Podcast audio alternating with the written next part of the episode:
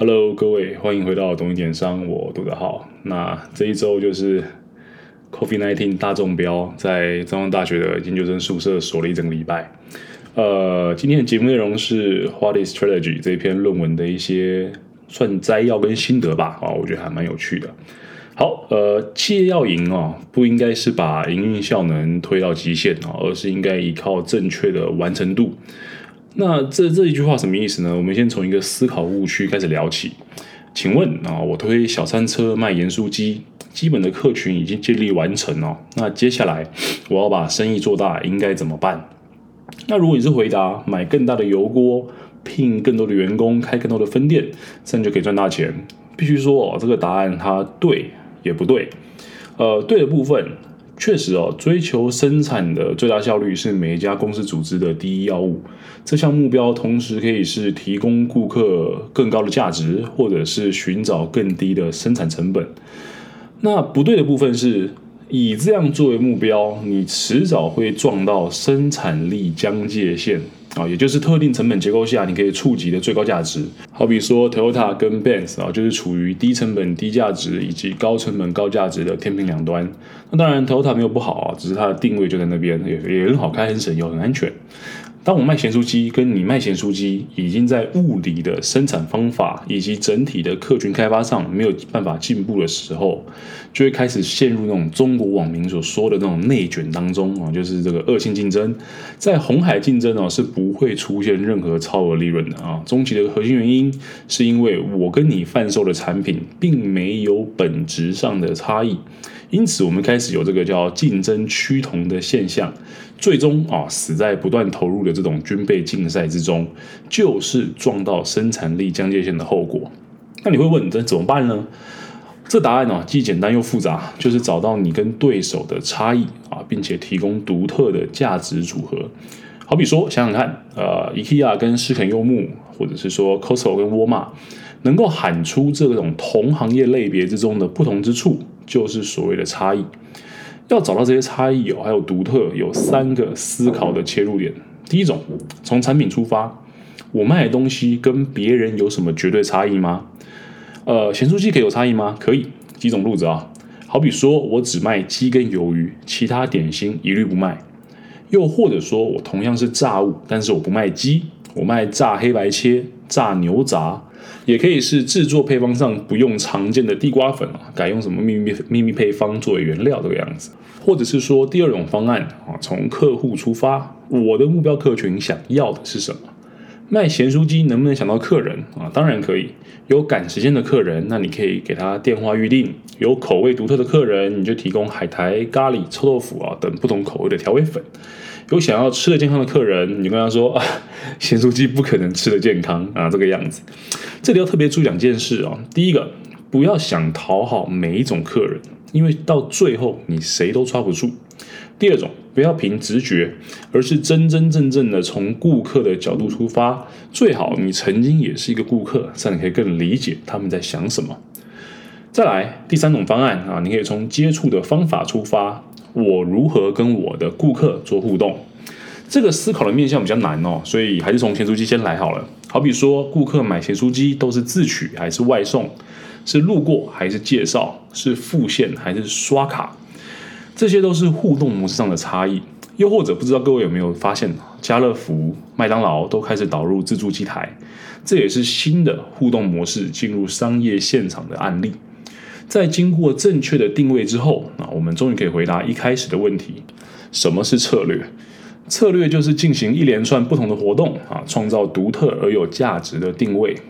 这时候有兄弟姐妹们可能就会问哦，哎，那那我不是把整个活动流跟定位抄过来，也可以发大财了吗？当然抄得好啊，恭喜你。但是如果抄不好，你就是骑墙派、臭蝙蝠啊，混哪边都不是人。通常抄错后。会在以下三个点爆炸。第一个，你企业本身的形象跟价值是 A 模式，但是你硬生生的抄了 B 模式，导致你的客人不知道你到底是 A type 还是 B type，然后就无意间伤害了自己的孙，不是孙生生生育啊，无意间伤害了自己的声誉啊。这个得完病以后，整个发音都变得怪怪的啊。第二个。企业的行动结构跟抄袭者的行动结构不同，导致自己的活动流整个坏死。这个很简单，你是条鱼，你就不要想飞啊，飞了也是出水渴死；你是狮子，就别吃草，因为吃了你也消化不了。所以，如果你们是同样行业，甚至不同行业类别，你光想着抄别人，只是把他们的解答强套在你的考卷上，而这份考卷是个申论题，每个人写出来的风格都不一样啊。第三个，企业文化无法消化抄袭来的定位，好比说啊，同样搞金融。你要银行跟讨债公司互相学习对方的手段以及气质啊，真的是不可能。因为从文化出发，银行跟讨债公司的原始定位就是不同的。你如果想要两者兼得，那不如你直接搞一个异业合作，或者创立子公司，好比说啊劳力士跟帝舵啊这样子的情况。到这啊，如果有了正确的定位，那就要寻找定位与活动的完成度了。完成度的原文是 fit，f i t。可能翻译成契合或是一致性，但是我更喜欢完成度。一方面是因为我在读到这篇 paper 以前哦，就有完成度这个想法；二方面是，如果以拼图而言，两片拼图就可以契合，但是五百片拼图都拼完，你才会说完成。后面加上个度啊，就是完成的百分比。那如果今天是低完成度，就是追求每一项活动的单纯一致性。单纯一致性啊，不太不太标准的啊。我们来用人来做比喻。如果你是个好妈妈的形象，就拜托不要打小孩；如果你是个出家人，那喝酒吃肉好色啊，就会被人所诟病。如果你是强调环保的十六岁瑞典女孩，最好不要被发现使用一次性的食物包装，然后还没大喊 How dare you 这个样子。同样的啊，如果你是个强调社会回馈的企业，被发现非法雇佣的话，那肯定是很难看的。呃，中完成度、中等完成度是指每一项活动开始可以互相强化，有加成效应。这家老牌的 IP 集团手上有什么啊？有乐园、故事、电影、音乐、玩偶、角色、影集、游行等等等等等啊！这一切所有的牌都是为了把乐听众更好的拉入他们所建构的奇幻世界。你说啊，光一张梅花三，一张梅花四。很衰没有错，但是别忘了，如果你凑齐梅花三四五六七，它还是一条同花顺，对吧？呃，高暗程度，呃，高等完成度就是要回到心力最适化，有了相互强化，再来就是要思考如何协调各项活动，交换资讯，减少重复的作业啊，以免白费心力。前提是，请记得啊，你是怎么样完成中等完成度的？在切实的执行中等完成度之后，再来思考如何把你的一切以最低的成本目标做展现。例如，Starbucks 在强调咖啡本位的情况之下哦，店内所贩售的餐点肯定就是中央厨房代工后摆到店头上做贩卖的。怎么样？我又不是卖五星餐点的，对吧？我就摆这，你爱买不买？这就是属于 Starbucks 对店内餐点所做的心力最实化。当可以找到自己企业的完成度与方向的时候啊，你的策略自然而然就会成型。唯独要注意，策略应该是以五到十年甚至更长的时间单位去做规划的战略，因为策略转换呢也是花费大量人力物力的。而那些所谓的快闪店、明星代言、植入性行销，不是战略，而是昙花一现的短期战术。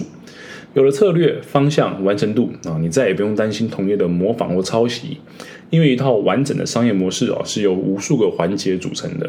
就算是模仿者 copycat 跑来啊，他有能力每个环节抄你九成好了。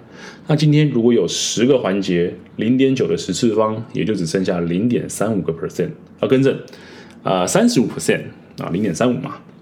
策略的构建呢，也会需要组织与领导人的高度配合啊。时至今日，如果你公司的领导人只是能够协调、安排、改善、交易、领钱哦这样的工具人形式的话，那其实你们就只是回到拼营运效能的老路子。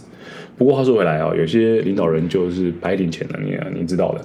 基本上啊，以上两种公司，不管它是工具人型的，或是肥猫型的，都不会出现优秀的策略。只会在提高生产、降低成本的泥淖下缓慢的下沉。唯独有明确的风格，且甚至作风强势的领导人哦，才有可能为公司立定正确的策略。虽然说这故事听到烂了，但是再重复一遍啊，就是你知道为什么 iPad 上没有计算机吗？因为 Steve Jobs 觉得单纯放大 iPhone 上的计算机放在那边超级丑，但是又想不到更好的办法，所以他就宁缺毋滥，丢在那空着啊，不给 iPad 任何计算机的 App。这种行为够强势吗？够啊，甚至不容妥协，可以说是一种鸡巴的情况。但也因此哦，苹果的美学策略就是如此的耀眼，而且不可复制。跳出红海，逃出内卷啊！找到差异，构建活动，形成系统，永续赚钱。策略就是迷人的知易行难。顺带一提哦，让我有完成度这个想法的来源是鼎泰丰。鼎泰丰的一切在我看来是这么的恰如其分，浑然天成。做一个餐厅，在网上哦，多半就是食材堆料，好比如说 A 五和牛、干贝、海胆这个样子，不然就是装潢或者地段什么的。但阿鼎跟你搞这些吗？他一点也不屑，他就是卖他的小笼包跟台菜，对吧？那至于哦，如果他们再把自己的定位或成绩往下拉，其实也做不出他们自己所设定的所谓的精致感，例如原木家具、白瓷餐具等等。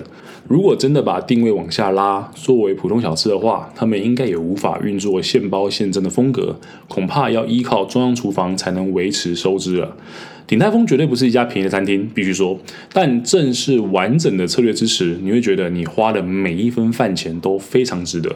有趣的是哦，某一天我突然意识到，无论是吃寿司、牛排或者扒肺他们有些店家或许高级昂贵，但是我只会说啊，我今天吃了扒肺这个样子，而不会特别去说明是哪一家餐厅或者饭店的自助餐。但我却会说，我今天吃了鼎泰丰，而不是说我今天吃了小笼包。逐渐哦。鼎泰丰的策略非常非常的成功，对我而言造成这样子的改变与影响。